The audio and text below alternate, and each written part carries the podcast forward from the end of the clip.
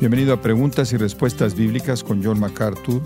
Parece que estamos oyendo la frase vida abundante con mucha frecuencia en círculos cristianos en nuestro día. Vida abundante ha sido usada en títulos de libros, sermones que han sido diseñados en torno a ella y se ha convertido en un nombre popular para ministerios cristianos. Jesús es de hecho la fuente de vida abundante. De acuerdo con Juan capítulo 10, he venido para que tengan vida y para que la tengan en abundancia.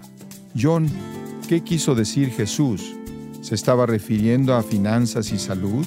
¿Fue esa una sorpresa de prosperar a todos los cristianos?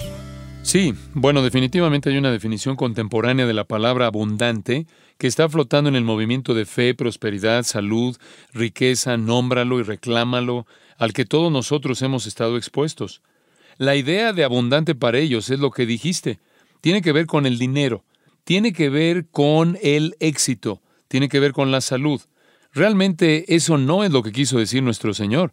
La palabra abundante ahí usada en Juan 10, en donde nuestro Señor dice, para que tengan vida y para que la tengan en abundancia, describe algo que va infinitamente más allá de lo que es temporal, infinitamente más allá de lo que es terrenal, infinitamente más allá de lo que es tangible, lo que es material. Esto está hablando del regalo de la vida eterna en toda su plenitud y en toda su riqueza.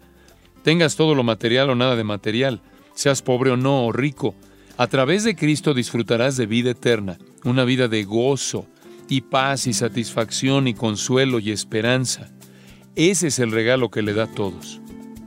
Gracias por habernos escuchado y para más enseñanza en profundidad del libro de Juan, visite comentariosmacarthur.com.